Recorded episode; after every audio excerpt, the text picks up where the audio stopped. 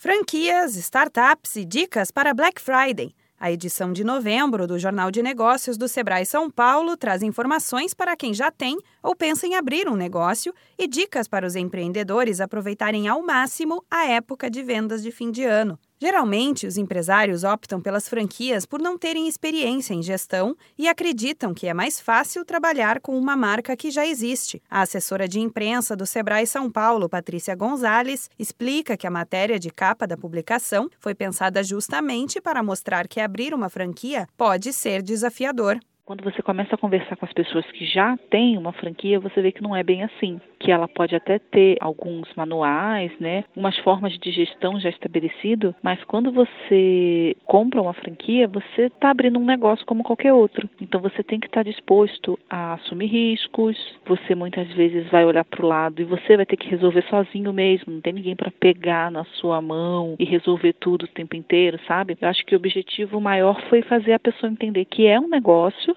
que é uma responsabilidade que ele vai ter que assumir de qualquer forma e que não tem, não tem caminho fácil.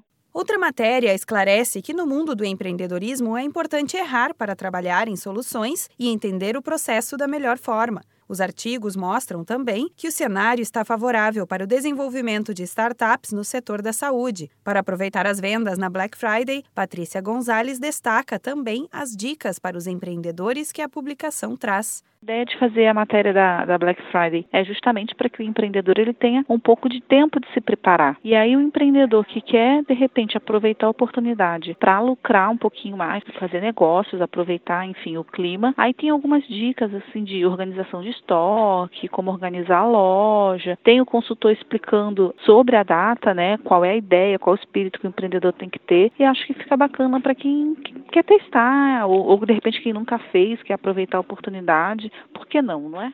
Se você tem uma empresa e uma história legal para contar, ela pode aparecer nas próximas edições do Jornal de Negócios. É só mandar um e-mail para Para ler a edição online do Jornal de Negócios, acesse issuu.com/sebrae São Paulo. Da Padrinho Conteúdo para a agência Sebrae de Notícias, Renata Kroschel.